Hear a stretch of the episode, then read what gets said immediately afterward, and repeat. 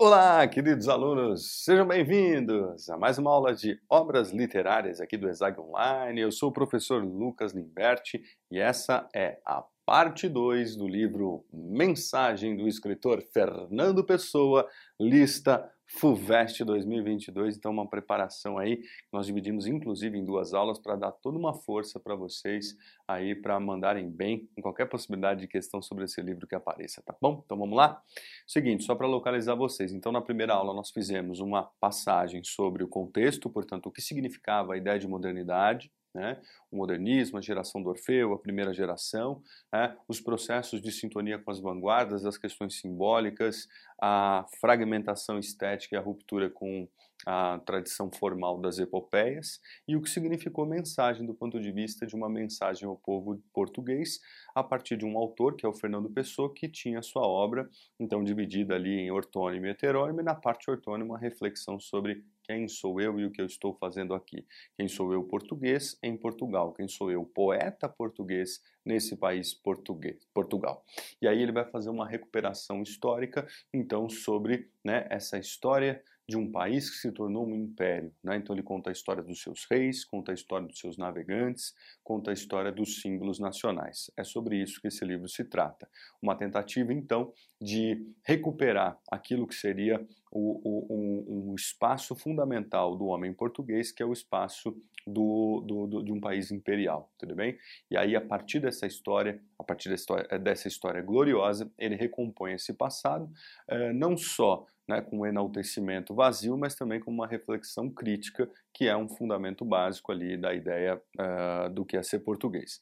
Vale lembrar que Fernando Pessoa, enfim, gostava muito das coisas transcendentes, portanto ele traz uma reflexão que é materialista, factual, histórica, mas também a transcendência, a representação disso na história, o que vai trazer uma série de percursos também que ele faz durante a produção ali do seu texto, né, da sua poesia propriamente dita.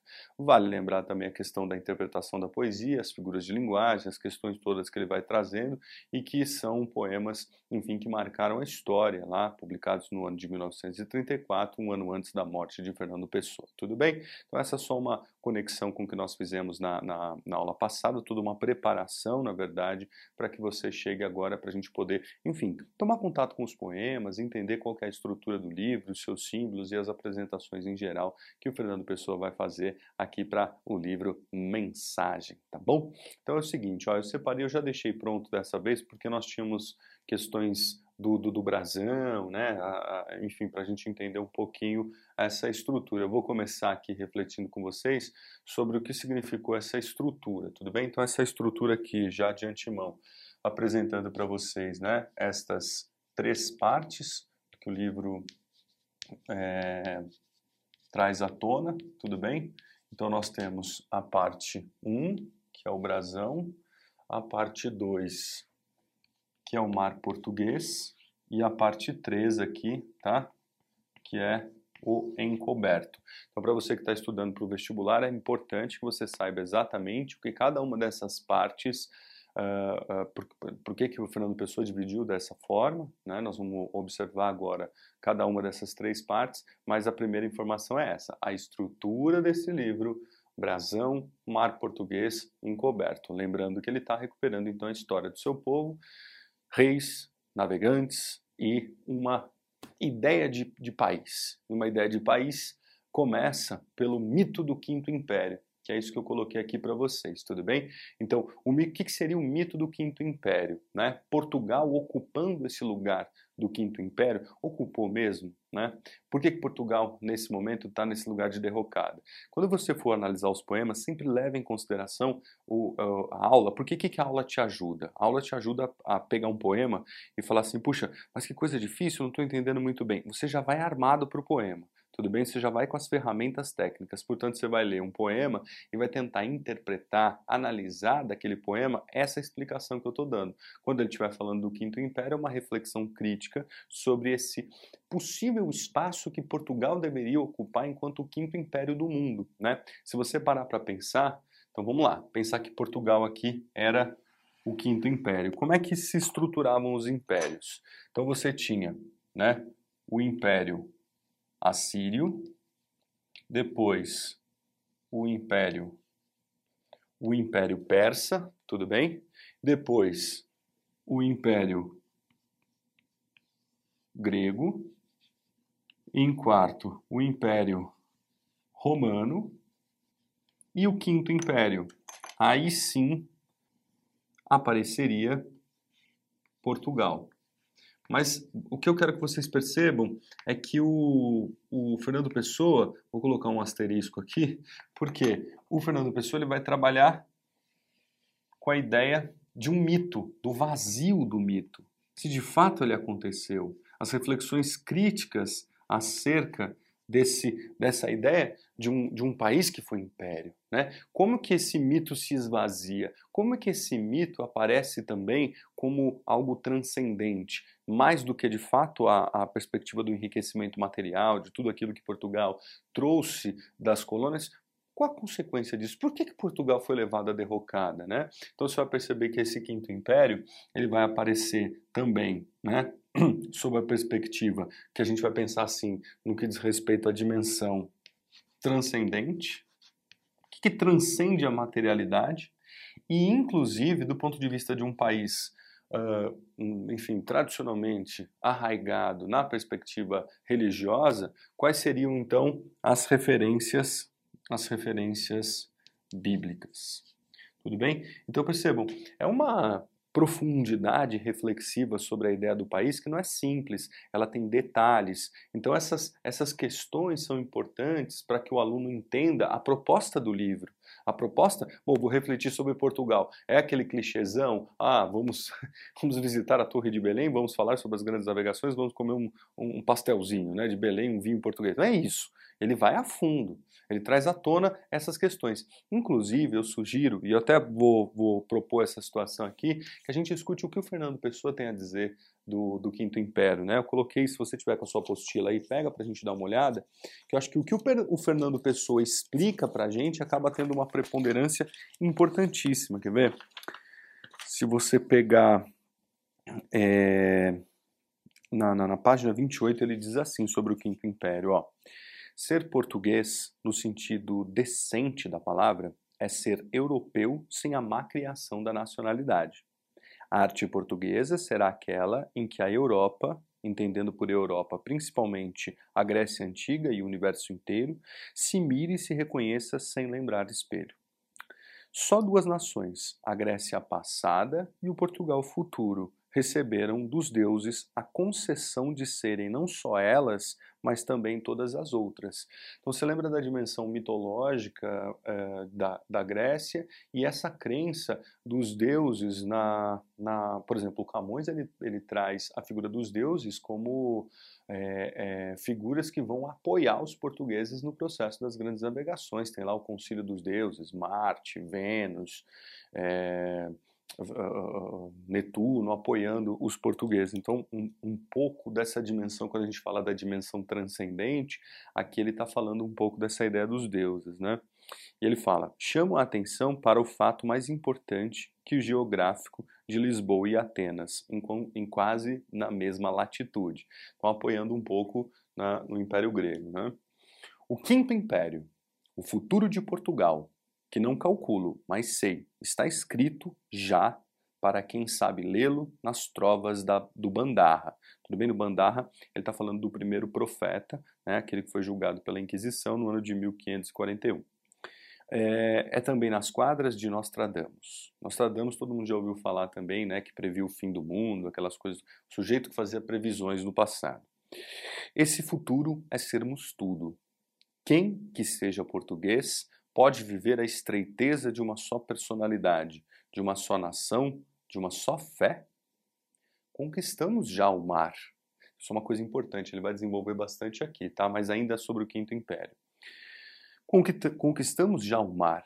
Resta que conquistemos o céu, ficando a terra para os outros, os eternamente os outros, os outros de nascença, os europeus que não são europeus porque são portugueses. Ser tudo de todas as maneiras, porque a verdade não pode estar em falta ainda alguma coisa. Criamos assim o paganismo superior, o politeísmo supremo, na eterna mentira de todos os deuses. Só os deuses todos são verdade. Então lembra que eu falei que o Fernando Pessoa tinha essa crença simbólica, astrológica, ele acreditava nessas forças supremas que aqui vão aparecer na dimensão transcendente, ao mesmo tempo que localizada com fundamento tipicamente português, que é a dimensão bíblica. Então, a transcendência e a referência bíblica jogam nesses dois opostos que, no fim das contas, ele não opõe. Ele traz como é, fundamentos daquele que precisa e quer ser grande, ou seja, um país vinculado, um, né, um povo vinculado a um país que quer ser império. E sobre isso ele desenvolve alguns pontos da história, seja na materialização, como referência bíblica. Aqui do ladinho está colocado, né? Então a questão do Bandarra, a Batalha de Alcácer Quibiri em 1578, o Sermão da Ação de Graças pelo nascimento do príncipe Dom, Dom João do Padre Antônio Vieira, que é também uma figura histórica que vai aparecer aqui colocada no ano de 1688, ele vai vindo na história. Em 1896, depois do fim da Guerra Canudos, e 34, de fato, a gente chega na publicação de de mensagem, como se o livro Mensagem também fosse parte integrante dessa história, tivesse a importância que os Lusíadas teve, e de fato, historicamente, a crítica literária traz esse livro como parte integrante da história de Portugal, tudo bem? E que, enfim, acho que é importante quando a gente é, olha para olha para esse livro, que chama Mensagem, mas era para se chamar Portugal. Né? É, é, e ele, ele, ele ressignifica isso pensando né, a mensagem que eu mando ao povo português, tudo bem?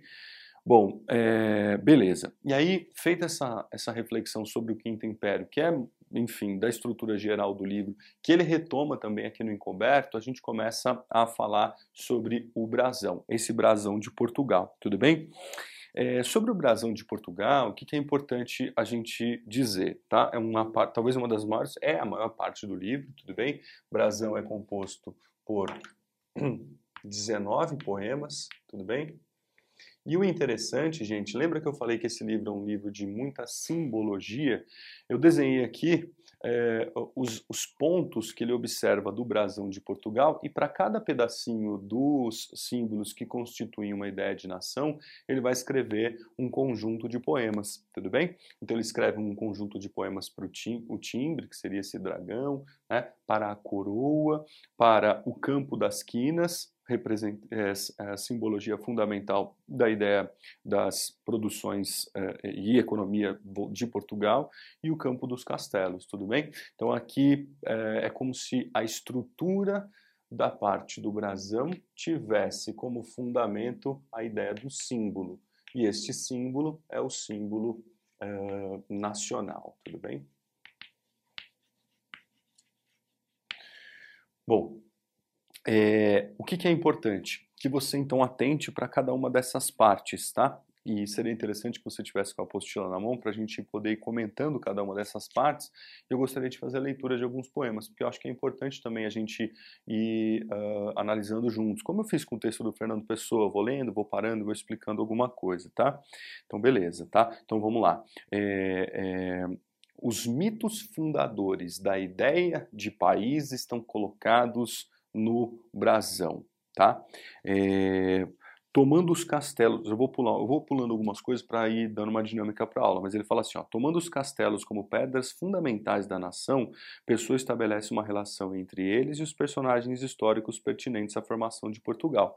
Tudo bem? Então, cada castelo do brasão, ele vincula um personagem importante da história de Portugal. Então, você vai ter, por exemplo, Ulisses, o Viriato, o Henrique, a Dona Tareja, Dom Afonso Henriques, Dom Diniz. Olha aqui que figuras importantes, né? Então, por exemplo, o Dom Afonso Henriques foi o primeiro rei de Portugal. Não sei se vocês lembram da aula passada, eu falei que ele vai trazer uma reflexão não só sobre os navegantes, mas também sobre os reis. O primeiro rei vai falar sobre é, a figura do Dom Diniz, que era o que foi o criador da Universidade de Lisboa, tudo bem? O Dom Diniz, eu não sei se vocês vão lembrar, é um rei de Portugal que nós estudamos lá no trovadorismo, que além de rei, ele também era um rei trovador. Então ele aparece, perceba, numa aula, ele vai aparecer nas discussões sobre a história de Portugal lá no modernismo, aparece no trovadorismo, tudo bem?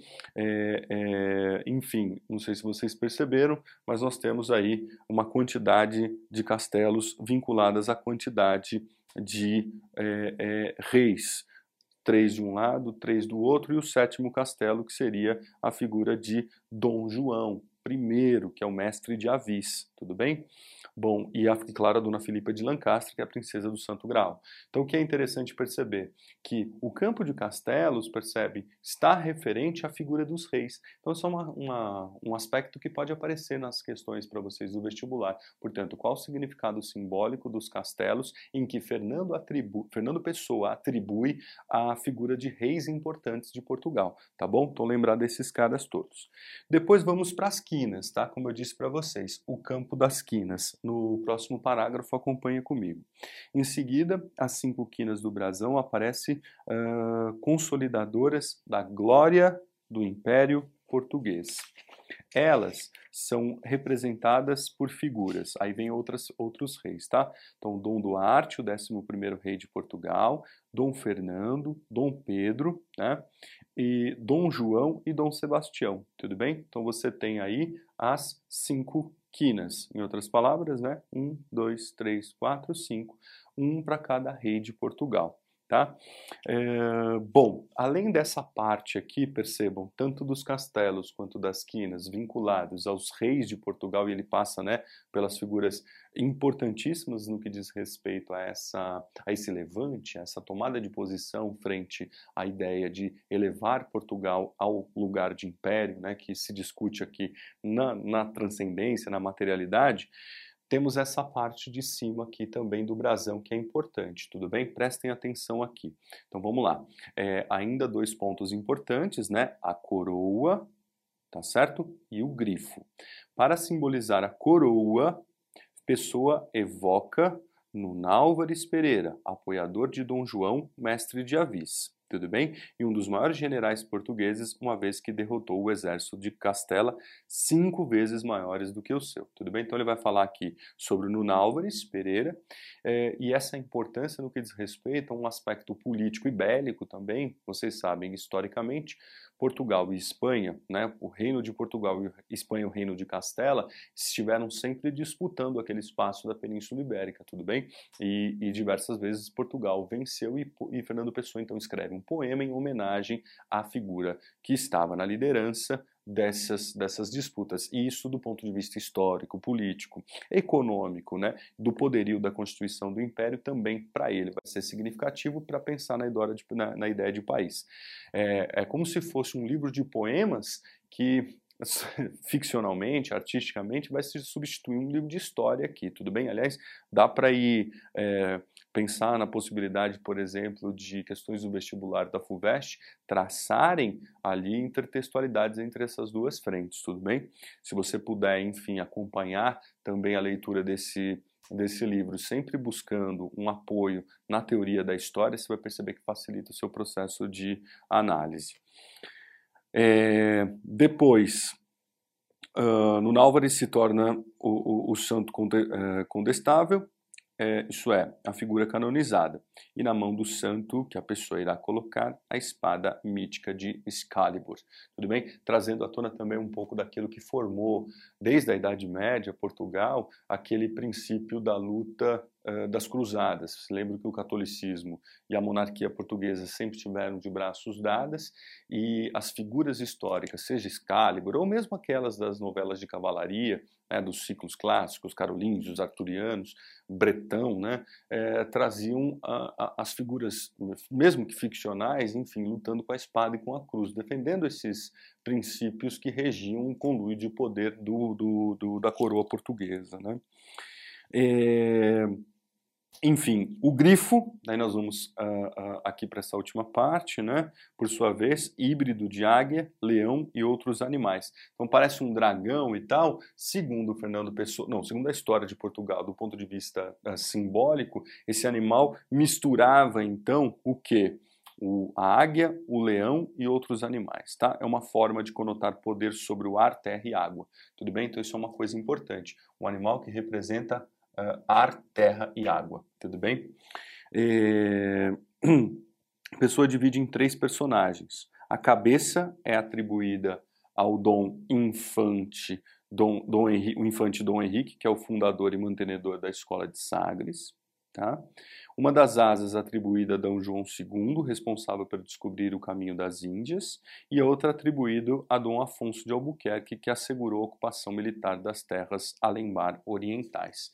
Então percebam, cada um dos castelos, cada uma das quinas, a coroa, a cabeça, uma asa e a outra asa, representando figuras importantes que estiveram à frente de Portugal, que foram os reis, tudo bem? Então, são, é um símbolo nacional ligado à figura dos reis de Portugal.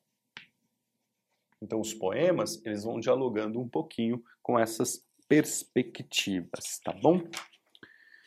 É, vamos lá. O que, que eu quero fazer com vocês agora? Eu gostaria de ler um poema. Minha apostila no Instagram piada, mas eu vou achar aqui com vocês depois da página uh, 29. Vamos para a famosa 30. Tudo bem? Ó, vamos ler aqui uh, um trechinho das quinas, tá? Pega para mim na página 30. Ele diz assim: Os deuses vendem quando dão, compra-se glória com desgraça. Ai dos felizes, porque são só o que basta. Basta. Baste a quem baste o que lhe basta, o bastante lhe bastar. A vida é breve, a alma é vasta. Ter é tardar. Foi com a desgraça e com vileza que Deus ao Cristo definiu. Assim o pôs a natureza, o Filho ungiu. Tudo bem? Estão discutindo um pouco essa função que algumas figuras é, monárquicas representaram, e aí esse é um ponto importante. Né? A gente sempre pensa nos modernistas como ateus, críticos e tal, Fernando Pessoa não a dimensão simbólica, astrológica e transcendente sempre vai trazer a relação com essa figura metafísica do Deus Uno ou, do Deus, ou dos deuses no politeísmo como fundamentos básicos do processo de ascensão. Tudo bem? É, acho que vale a pena hum, falar também do Dom Sebastião, porque o Dom Sebastião você vai perceber que ele vai, o mito sebastianista aparece fundamentalmente no encoberto, mas em todas as partes Dom Sebastião aparece e sobre ele eu gostaria de ler também um poema que diz o seguinte: Louco sim, louco porque quis grandeza, qual a sorte a não dá, não coube em mim minha certeza. Por isso onde o areal está, ficou o meu ser que ouve, não o que há. Minha loucura, outros que me atomem, como aqui nela ia, sem a loucura que é homem, mas que a besta sadia. Cadáver adiado que procria? Tudo bem? Olha que interessante Fernando Pessoa olhando para ele, o cadáver adiado. Né? Lembra que Dom Sebastião não foi foi morto na Batalha de Alcácer Quibir e seu corpo não foi encontrado. Isso eu contei para vocês no finalzinho da aula mensagem parte 1, né? Então assim, o cadáver adiado, ou seja, a expectativa do aparecimento desse sujeito, deste sujeito insano, louco, mas que fez de Portugal grande, que ia para a batalha, imagina o rei que ia para a guerra, tudo bem? Então um pouco dessa reflexão aqui é, sobre a figura desse sujeito né, que é, era acima da humanidade, que elevou, que esteve à frente de Portugal nos seus momentos mais importantes. Tudo bem? E aí então seria essa nossa reflexão sobre a parte é, é, da a parte do, do, do, do, do brasão. Vamos agora para a segunda parte, que é a parte do mar português. Beleza. Então vamos para o mar português, tá? É a segunda parte do poema. E aqui, pessoal, se no brasão nós tínhamos 19 poemas, no mar português nós vamos ter 12 poemas. Bom, olha aqui, uh, pensem na cabeça do Fernando Pessoa, por que, que ele organizou dessa forma? Então ele fala de quem esteve à frente, né? quem foram, quem, quais foram os líderes de Portugal, os reis. Então ele traz isso numa dimensão simbólica de caráter nacionalista, beleza, ok. A gente sabe que, que Portugal é um país desse tamanho, super pequenininho, e que dominou o mundo do ponto, nesse período, né, na época das grandes navegações, e ele vai traçar agora uma relação entre o, o, o, a lógica do domínio pelo rei, mas a consequência, né, o braço de Portugal foram os mares. Tudo bem? Então, dominar os mares era uma forma de chancelar o império. Em outras palavras, essa esse nome, o mar português, não sei se vocês percebem, mas é como se ele determinasse que o mar é português. Tudo bem? O mar é de Portugal. E de fato Portugal dominava as rotas marítimas. Portugal dominava, é, é, o, enfim, disputou com diversas outras nações, é claro. Você tinha né, a, a, na Europa diversos outros países que também tentavam, enfim, dominar as rotas marítimas, a Holanda, a Inglaterra, enfim. Mas Portugal, de fato, nesse momento da história, ele dominou o mar. Então, Fernando Pessoa já começa a segunda parte associando essa característica, assim como se o mar fosse Portugal tudo bem? E, neste, e nesta parte, portanto, ele vai fazer, como eu disse para vocês, uma reflexão crítica do que significou as grandes, as grandes navegações, tudo bem? Porque vocês sabem que lançar-se ao mar não era uma coisa simples, né?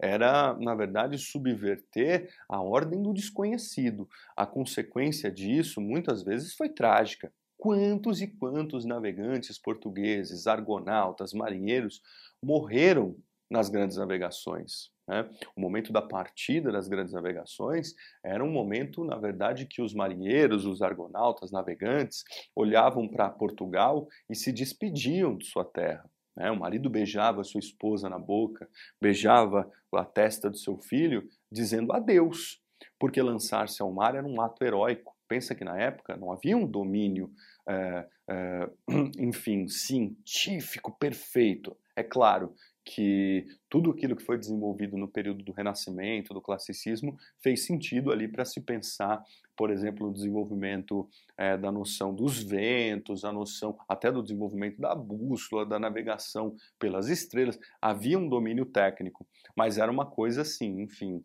é, é, que era muito comum Uh, o naufrágio. Né? Se você pensar, por exemplo, na primeira vez, a primeira vez que Portugal conseguiu cruzar o Cabo da Boa Esperança e chegar até as Índias foi com Vasco da Gama, tudo bem? Mas outras diversas esquadras portuguesas tentaram chegar até aquele espaço, né, que é o famoso Cabo das Tormentas, e naufragaram. O, o, o, o Bartolomeu Dias foi um navegador português que chegou até lá e, e, e teve que voltar. É, é, o próprio Cabral, né? O, o, o, Cabral que é famoso aqui no Brasil, mas né, por motivos óbvios, obviamente históricos, mas ele também tentou é, passar pelo Cabo da, da, Boa Esperança, o Cabo das Tormentas, e naufragou, a, a parte da sua esquadra naufragou. Então o, o, o, Fernando Pessoa vai enaltecer esses sujeitos que estiveram à frente, é, heroicamente à frente das grandes navegações e das esquadras todas, com o intuito, enfim, de dominar as, não só as rotas marítimas, mas a ampliação do império. Porque tem uma coisa importante que é a ideia de que o império ele está sempre em movimento. Um império está sempre em um movimento que consiste no processo de expansão. Tá? Nunca você tem um império que fica lá paradinho, ai, como eu sou lindo, como eu sou um império. Não, o império está sempre buscando dominar outros, pro, outros povos e, no fim das contas, a máxima expressão do domínio do império é quando ele domina todos os povos. Né? Então, nesse sentido, Portugal estava sempre vinculado a essa perspectiva e o mar passa a ser esse espaço, né? esse espaço, porque se você parar para pensar é, é, tem uma discussão lá nos Lusíadas, né? O próprio Camões fala, olha, Portugal ficou pensando para fora, de costas para o país, né? Esqueceu de olhar para si, talvez como uma espécie de justificativa para o processo de derrocada do Império.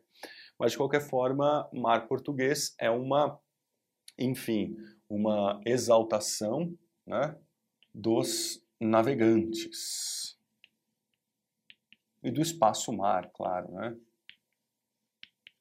Então, figuras, como eu disse para vocês, como Bartolomeu Dias, é, o próprio Vasco da Gama, Fernão de Magalhães, são figuras que vão aparecer é, com poemas próprios, né, ou citadas em toda essa é, reflexão. Né?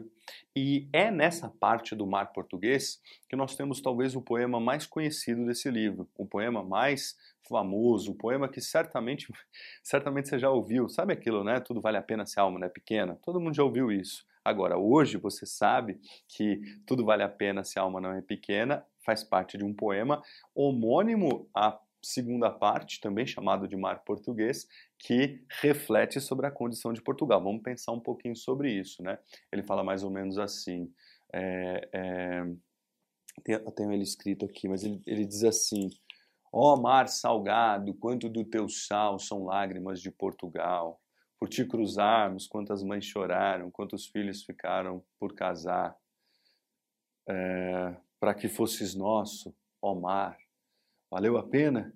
Tudo vale a pena se a alma não é pequena. Quem quer passar além do bojador tem que passar além da dor.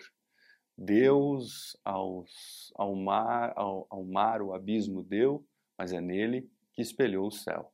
Olha que interessante, eu lembrei de cabeça aqui. Famoso esse poema, né?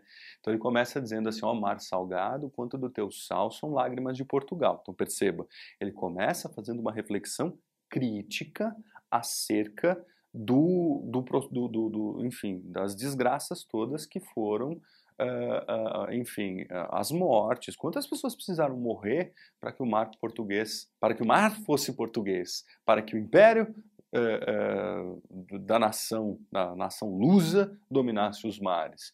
O que é interessante porque, presta atenção, isso é um ponto importante, tá, gente? É, por que, que isso é importante? Porque isso é, é a visão crítica Tá? Se você olhar para. O próprio Camões lá atrás faz é, uma meia-culpa, ele aponta no epílogo dos Lusíadas um, um, um, olhar pessimista em relação ao futuro e tal, mas é fundamentalmente um livro de exaltação. Esse também é de exaltação, mas ele tem uma coisa que é modernista, que é essa observação crítica. Então, assim, ó, o mar salgado, quanto do teu sal são lágrimas de Portugal. Então ele projeta um pouco essa ideia de sofrimento, falando assim, ó, quantas mães, né, quantos filhos ficaram por casa, né, Quantas pessoas ficaram abandonadas, quantas famílias ficaram deixadas para que a gente dominasse o mar? Ele faz essa apresentação crítica, só que ele dá uma pausa e faz uma pergunta. Ele diz assim: valeu a pena? Será que valeu a pena? E ele mesmo responde. Então, uma pergunta retórica, tudo bem? Pergunta retórica é quando a gente pergunta e a gente mesmo responde. E nessa pergunta retórica ele responde: tudo vale a pena se a alma não é pequena o que, diz, o que de alguma forma traz à tona uma perspectiva de ordem metafísica, de uma crença para além da materialidade, né, para além do, do que a gente vai chamar de um materialismo histórico, associando a figura do português, essa, esse sujeito, com uma alma grandiosa. Tudo bem? Essa alma grandiosa precisa ter coragem, precisa ter valentia, precisa ser heróica. Tudo bem? Então tudo vale a pena se a alma não é pequena. E a, segunda, e a terceira parte do poema ele fala: quem quer passar além do bojador, bojador era até onde se conhecia, né? Ou seja, se você quer conhecer áreas mais distantes do mar, você vai ter que passar além da dor. Então você vai ter que subverter aquilo que eram as lágrimas, o sal do mar. Tudo bem? É, e aí ele termina dizendo assim: Deus ao mar o abismo deu. Porque o mar é um abismo. Olha que interessante, o abismo é um espaço, do ponto de vista maniqueísta, se você parar para pensar até na perspectiva medieval, é o espaço onde você rola para o inferno, onde você morre, ou enfim, o lugar da tristeza. Né? É, Deus ao mar o abismo deu, portanto o mar é um abismo, ele afunda. Né? Mas, olha que interessante, ele pega, essa, ele pega uh, aspectos do, do, do, da água, né, do mar, porque a água afunda, então a água pode ser o lugar do abismo, mas é nele que espelha o céu. Olha que interessante. A água do mar, ao mesmo tempo que ela pode ser o abismo, ela também pode ser o espelho que reflete o céu. Então, o homem português, diante das dificuldades entre o céu e o inferno, entre o céu e o abismo, ele precisou ter a alma grande para poder dominar esse espaço primordial, que é uma consequência do, da, uh, dos reis e agora dos navegantes. Tudo bem? E aí ele vai desenvolvendo essa ideia toda. Então, é, bom, enfim, aqui entre nós, se um dia você tiver um almoço de família, qualquer coisa por aí, alguém falar assim, ó, tudo vale a pena, vai lá, tudo vale a pena se a alma não é pequena. Você faz aquela cara de estudante, né, de conteúdo, e fala assim, olha, é muito interessante é, essa citação que você faz do poema Mar Português, segunda parte da obra Mensagem de 1934, que reflete sobre a grandiosidade do povo português ao dominar os mares. Aí você faz aquela cara de conteúdo e fala assim, nossa, valeu a pena ter pagado o cursinho, né? tudo bem? Mas isso é uma coisa, enfim, que está aí no, no cotidiano das pessoas, ficou tradicional na cultura, né, enfim, do povo que fala a língua portuguesa e tudo vale a pena se a alma não é pequena. Pensa nisso para o vestibular, hein? Tudo vale a pena se a alma não é pequena. Você vai ter que passar aí nesse mar. Cuidado com o abismo, mas esse, esse, essa prova pode te levar ao céu, tá bom? Sobre o mar português, a gente vai falar sobre os Colombos, Fernão de Magalhães, Vasco da Gama, enfim, a, a, a, tem aqui o mar português que eu já declamei para vocês. Só vamos falar, um, vou que eu gostaria de fazer a leitura do, da Ascensão de Vasco da Gama. Quem quiser acompanhar comigo está na página 31. Ele fala assim: os deuses da tormenta e os gigantes da terra suspenderam de repente o ódio da sua guerra e pasmam. Pelo vale onde acende o céu surge o silêncio e vai da névoa onde andam os véus. Primeiro um movimento e depois um assombro. Ladeiam-no ao durar os medos, ombro a ombro, e ao longe o rastro ruge em nuvens clarões. Embaixo, onde a terra é, o pastor gela e a flauta cai em êxtase vê a luz de mil trovões, o céu abrir o abismo, a alma do argonauta. Ó, esse poema solto, ele pode causar alguma dificuldade para você. Mas esse poema, dentro dessa explicação, ele faz todo sentido, porque historicamente você sabe que o Vasco da Gama foi o primeiro navegador português que conseguiu cruzar o Cabo da Boa Esperança. O Cabo da Boa Esperança, gente imagina a África, tudo bem? Ele cruza embaixo da África ao invés de chegar às Índias por cima, tá? É, e aí, se você lê esse poema pensando que ele está tentando descrever é, é, as emoções, as sensações daquela circunstância em que o Vasco da Gama precisou superar as dificuldades, porque o que acontece ali no sul da África do Sul, primeiro, é a junção de dois mares onde acaba o litoral. Então você tem, você tem dois tipos de mares que vão se juntando. Numa é, numa área geográfica muito pedregosa, tudo bem? Não é à toa que o Camões, lá no episódio é, do gigante Adamastor, né? É, é, Gigante Adamastor é uma, digamos assim, uma dimensão ficcional que ele atribui àquela é, camada rochosa muito alta que nós temos ali, porque o Gigante Adamastor é um gigante de pedras. Aqui no poema, não sei se vocês perceberam, mas o Fernando Pessoa também traça uma intertextualidade com essa imagem simbólica que o Camões traz, quando ele diz, né, os deuses da tormenta e os gigantes da terra tudo bem? Os deuses da tormenta são esses deuses que mandaram, inclusive, tem eh, esse registro histórico de que, por, a, além de ser um espaço de muita dificuldade de navegabilidade, o Vasco da Gama chegou ali diante de uma tempestade. Então, como se aquelas tempestades tivessem sido mandadas pelos deuses, é, deuses da tormenta aqui da tormenta marítima e os gigantes da terra que é o gigante de pedra que ele traça uma intertextualidade com o, o o Camões, tá bom? E o Vasco da Gama conseguiu. Então, assim, mostrando, fiz a leitura do mais famoso poema do livro Mar Português, mas também a ascensão de Vasco da Gama, representando um pouco a circunstância em que ele consegue pela primeira vez cruzar o Cabo da Boa Esperança. Tudo bem? É... Beleza. E aí, finalmente, chegamos à terceira parte do livro, tudo bem? A terceira parte, chamada O Encoberto, é composta de 13 poemas.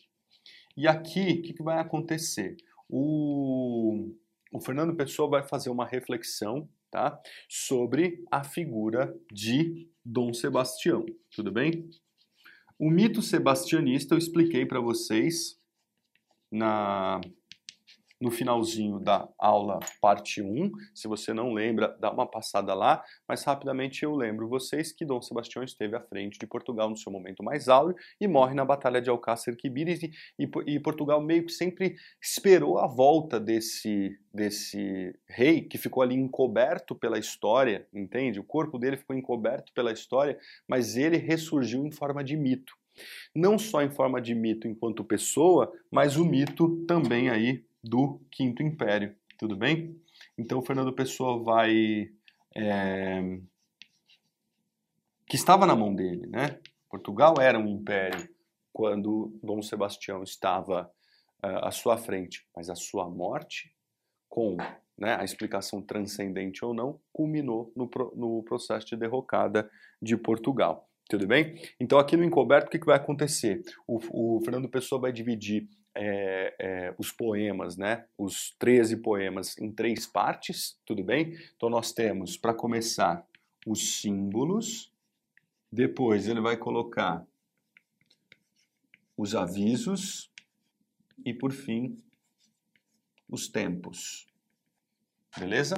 Os símbolos, os avisos, os tempos. E a ideia aqui é a seguinte, ó, quem quiser acompanhar, estou na página 31. Ele diz assim: A última parte do livro é dedicada ao oculto e ao místico. Tudo bem? Aquilo que não conhecemos. Característica muito forte do Fernando Pessoa, tá? O Encoberto é também um título dado ao desaparecido Dom Sebastião e, como vemos, a terça parte do livro apresenta também um caráter sebastianista. Tá? Sebastianista é esse culto à figura de Dom Sebastião, como eu expliquei para vocês, aquela coisa das velhinhas, as, as viúvas irem até a, a, a praia, enfim. É, bom, dividido os símbolos, avisos, os tempos, beleza, já tinha colocado aí. Vamos lá. Sobre os símbolos. A pessoa trabalha com a temática sebastianista, a conquista marítima e o mito do Quinto Império, tudo bem? Que deveria fazer uh, maior do que todos os anteriores, né? maior que os assírios, os persas, os gregos, os romanos. Já na segunda parte, né, a gente vai de fato para o encoberto, três poemas desenvolvem o mito sebastianista na literatura. Então vai falar do Bandarra, vai falar é, do mito do Vieira, tudo bem? E a própria noção do lugar que o Fernando Pessoa ocupa. E depois os tempos, é, esses são cinco poemas, tá? Três deles, situações climáticas prejudiciais às navegações, como isso de alguma forma era problemático para se enfrentar às tormentas do mar, né? Depois, é, a, a, e a última delas, fecha a obra, se chama O Nevoeiro, tá? Pessoa brada que é chegada a hora de dissipar a névoa que já encobriu. Aqui a névoa, pessoal, ganha uma dimensão também simbólica, né? Como se essa névoa fosse uma metáfora ali das, das dificuldades de navegabilidade. No... Eu não grampeei minha folha, então olha só o que, que acontece. Cadê a 32? Aqui, achei. Tudo bem? É, bom, beleza. Então aqui na página 32 você tem a organização certinha das partes que compõem o, o, o, a terceira parte do Encoberto. Eu gostaria de ler o poema chamado Encoberto, tudo bem? Que eu acho que ele faz sentido para a gente entender um pouquinho. Tem uma fotinha aqui de Dom Sebastião para vocês verem também. Ele diz assim: Que símbolo fecundo vem na aurora ansiosa? Na cruz morta do mundo, a vida, que é a rosa? Que símbolo divino traz o dia já visto, na cruz, que é o destino, a rosa, que é Cristo? Que símbolo final mostra o sol já desperto, na cruz morta e fatal, a rosa do encoberto? Não percebe que ele traz uma metáfora né, simbólica entre a imagem da cruz, entre a imagem da rosa, tudo bem? Entre a imagem do mundo e da vida compondo um pouco aquilo que seria a esperança do Quinto Império, compondo aquilo que seria a ação de Dom Sebastião perante o mundo. Tudo bem? Enfim, então depois vocês dão uma lida aqui no Nevoeiro, vocês dão uma, uma lida no Bandarra para compor o que seria então a terceira parte do livro. Beleza? Então, assim, gente, a leitura desses poemas, percebam, a dica, e talvez até para finalizar, seria assim: cuidado para você não ler esse poema deslocado. Se você ler os poemas de mensagem deslocados, de tudo isso que nós explicamos nas duas aulas, você vai ter dificuldade para ler. Agora, se você situar, puxa, eu estou falando dos, né, da questão do nevoeiro, da dificuldade de, uh, uh, do tempo encoberto, do corpo encoberto, enfim. Se você entender né, que essas três partes têm a ver com a reflexão de Fernando Pessoa sobre a história dos reis, das, da, da, da, navegação e a própria concepção dele português diante de Portugal facilita muito a sua leitura, tá? De fato, ler os poemas apenas soltos não funciona. Então você vai ter que pensar sempre os poemas inseridos num conjunto, numa perspectiva macrocósmica, tudo bem? Senão você vai ter dificuldade. Além disso, é, o apoio histórico ele vale muito a pena, portanto, observar a característica dos reis, características, o que aconteceu com cada um dos navegantes, te ajuda no entendimento dos poemas. Então, um livro legal que você vá acompanhando ou com uma teoria ou com uma referência, ou mesmo com o Google ali, você vai perceber que os nomes que ele cita acabam sendo importantes. Pega a nossa teoria, pega o livro, pega os poemas, vai fazendo essa leitura, mas leva sempre em consideração todo o percurso que nós fizemos, tanto nessa parte 1 quanto na parte 2. Tenho certeza que você vai mandar muito bem na prova da FUVEST, tá bom? Então é isso, pessoal. Espero ter contribuído para a reflexão de vocês sobre mensagem de Fernando Pessoa. Um beijo no coração de todo mundo e até a próxima.